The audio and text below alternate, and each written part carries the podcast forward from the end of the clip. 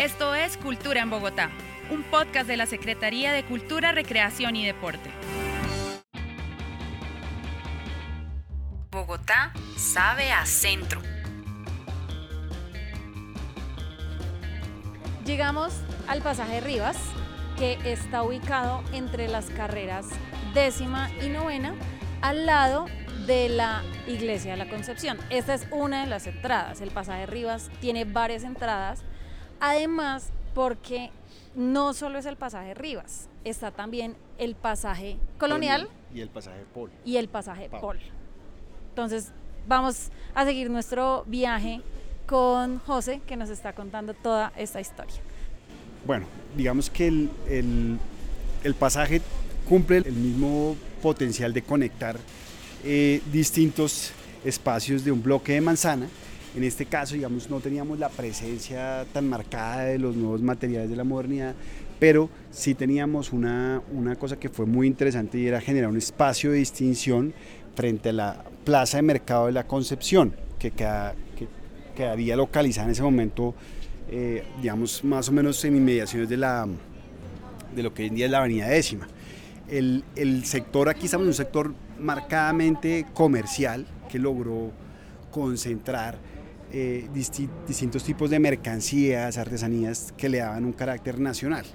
Entonces, en vez de, la, de, las cosas que se suponía que se traían importadas, aquí lo que se podían conseguir eran también cosas de, de otras regiones que se fueron cada vez volviendo como especializando en, en, cosas típicas, eh, artesanías, que le han dado como, como esa, esa diferenciación frente a otros pasajes. Eh, incluso, por ejemplo, el pasaje Gómez Mercedes, donde hoy en día se vende ropa al por mayor, cosas así. Aquí está muy concentrado en ese, en ese espacio. El, vemos que en alguna parte se conectan varios pasajes que digamos, no, no tienen la parte techada que caracteriza a los pasajes normales. El pasaje Rivas ya tiene esa distinción.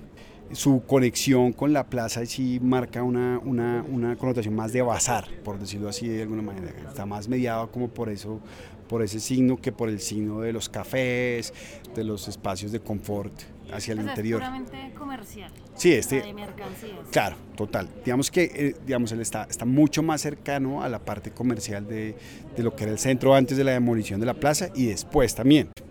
Sí, ahorita vemos eh, que hay de todo tipo de cosas. Venden hamacas, venden productos de mimbre, eh, diferentes tipos de artesanías, cuadros, la típica alcancía de marranito. Hay en verdad de todo, pues para todos, ¿no?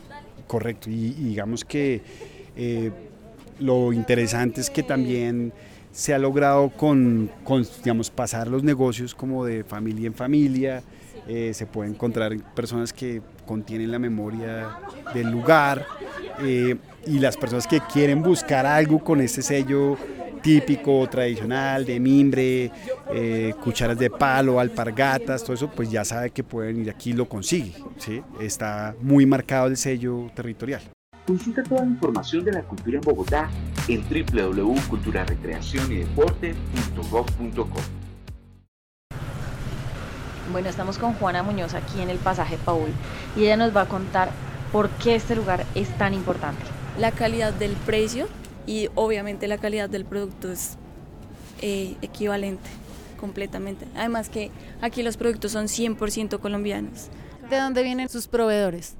Eh, de varias zonas, viene del Amazonas, de La Guajira, de Boyacá, de Santander, de Chimichagua, Cesar, eh, de, definitivamente de, en todas las, de todas las zonas de, Colombia, del Chocó. que casi que en, en, estos pasajes encontramos a toda Colombia. Sí.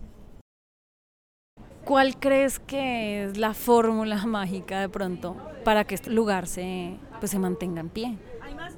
Bueno. no haya sido como víctima de la modernización y de las demoliciones. Sí, los pasajes también tienen una, una connotación, es que en algún momento se pueden cerrar, ¿sí? se pueden aislar, se pueden mantener. Y yo me atrevería a decir que es el tejido social, ¿sí? el mismo tejido social, esto que hablamos ahorita como de, pasar de generación en generación, de activar el espacio, de posicionar y mantener esa vocación espacial que le ha permitido eh, estar sólido, pero mientras que el tejido social sea fuerte, lo mantiene.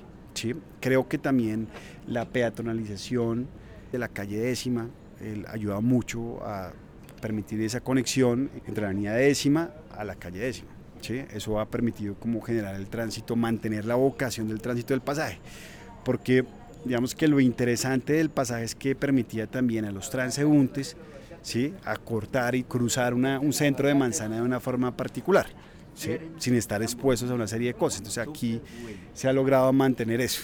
Y es que definitivamente el centro de Bogotá sigue atrayendo a las personas, sean de, la misma ciudad o vengan de, otros, de otras o de otros países, el centro sigue, sigue teniendo esa magia.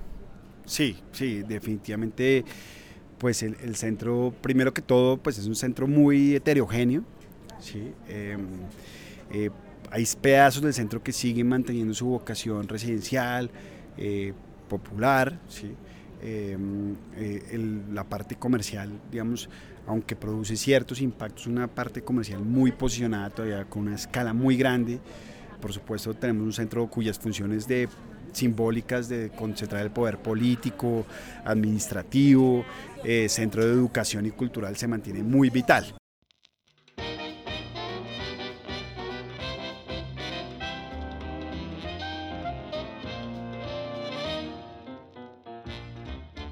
Llegamos aquí al local de, la, señora? Carmenza de Rodríguez, Páez de Rodríguez. Listo, señora eh, Carmenza, cuéntenos usted qué vende aquí, hace cuánto está en este pasaje. Eh, yo llegué aquí en el 60, en Semana Santa, voy a cumplir 63 años de estar acá. Llegué a trabajar con muebles porque todo esto era muebles. Cuéntenos qué vende su merced aquí. Mire, yo vendo losa de la chamba Tolima, que es esto. Todo esto lo traen del Tolima. En las ollitas donde generalmente se comen los frijoles. Sí. O un ajiaco bien rico. Sí, esto viene de Boyacá. Los canasticos de mimbre. también vienen, estos sí vienen de Fúquene, de al pie de mi, pueblo. Vea, esto es Fúquene. Otros canastos. Sí. Esto sí ya es, esto ya es en Palma Iraca, eso viene de Sandona Nariño. Esto es Boyacá, todo esto es Boyacá, todo esto es Boyacá. Mire, todos, los, todos los canasticos son de Boyacá. Es de, Boyacá. Y todos estos son canastos de Boyacá, mire todas estas bellezas también, todo esto es Boyacá.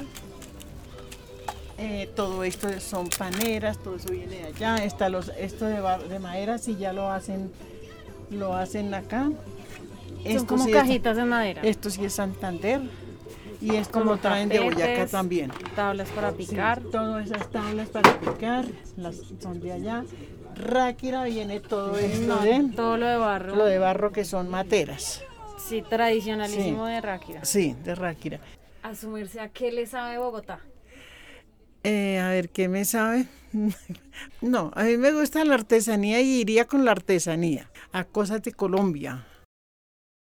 Estamos con Fernando Gutiérrez, quien nos va a contar su historia y la de su familia aquí en el pasaje Rivas. Mi padre él era un comerciante que llegó, o sea, él llegó aquí a los 14 años. Él trabajaba ayudándole a una a una madrina, entonces que ella tenía aquí un local que, donde vendían los empaques de yute, eh, en esa época se lavaban mucho las botellas, porque pues aquí quedaban como una especie de, de, alberca, entonces se dedican a eso.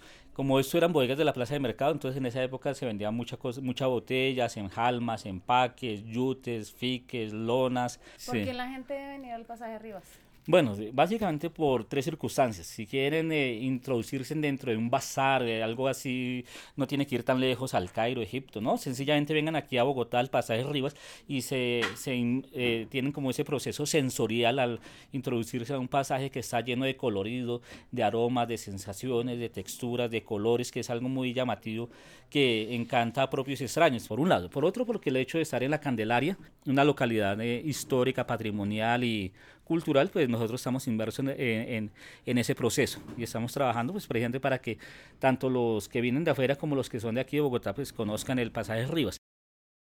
Bueno, José, ya para cerrar después de este maravilloso recorrido, cuéntanos desde tu experiencia, ¿Por qué, ¿Por qué las personas deben venir aquí a estos pasajes? Bueno, mira, yo creo que en este recorrido vimos la importancia de, encontrar esos espacios, no solamente poder conseguir unos objetos que son muy, digamos, que se consiguen solamente aquí por esos precios, esas en esa calidad, sino también, sobre todo, por reconocernos, por exponernos a, la diferencia, al, encuentro de lo que es la centralidad histórica. Eh, y hay una cosa que puede ser un poco contradictoria y es descentralizar, descentrarnos nosotros mismos y exponernos a, salir a la calle, eh, a reconocer esas distintas, distintas capas de sentido que han marcado eh, nuestra historia. yo creo que los pasajes hoy es un pasaje hacia la historia, ¿sí? de, más, que, más que solamente en, el, en el, espacio. Eh, poder eh, introducirnos en esos centros de manzana que parecen ocultos, pero que por dentro tienen unas riquezas de, todavía oficios como la sastrería o estos diversos locales que encontramos aquí en el pasaje Rivas de, de, de mimbres y artesanías. Y, como nos invitaban los, los mismos, las mismas tenderas, exponernos a, a los olores, a los sonidos em, y a conversar con ellos y oírles sus historias y por supuesto comprarles sus productos. Pues José, muchísimas gracias y a ustedes quienes están del otro lado de este episodio, los invitamos y las invitamos a seguir conectados con Cultura en Bogotá y a descubrir por qué Bogotá sabe a centro.